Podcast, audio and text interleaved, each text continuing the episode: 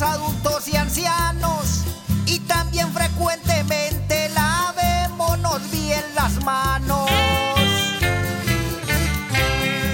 Usemos el tapabocas, hagamos bien el papel, porque este maldito virus no escoge color de piel.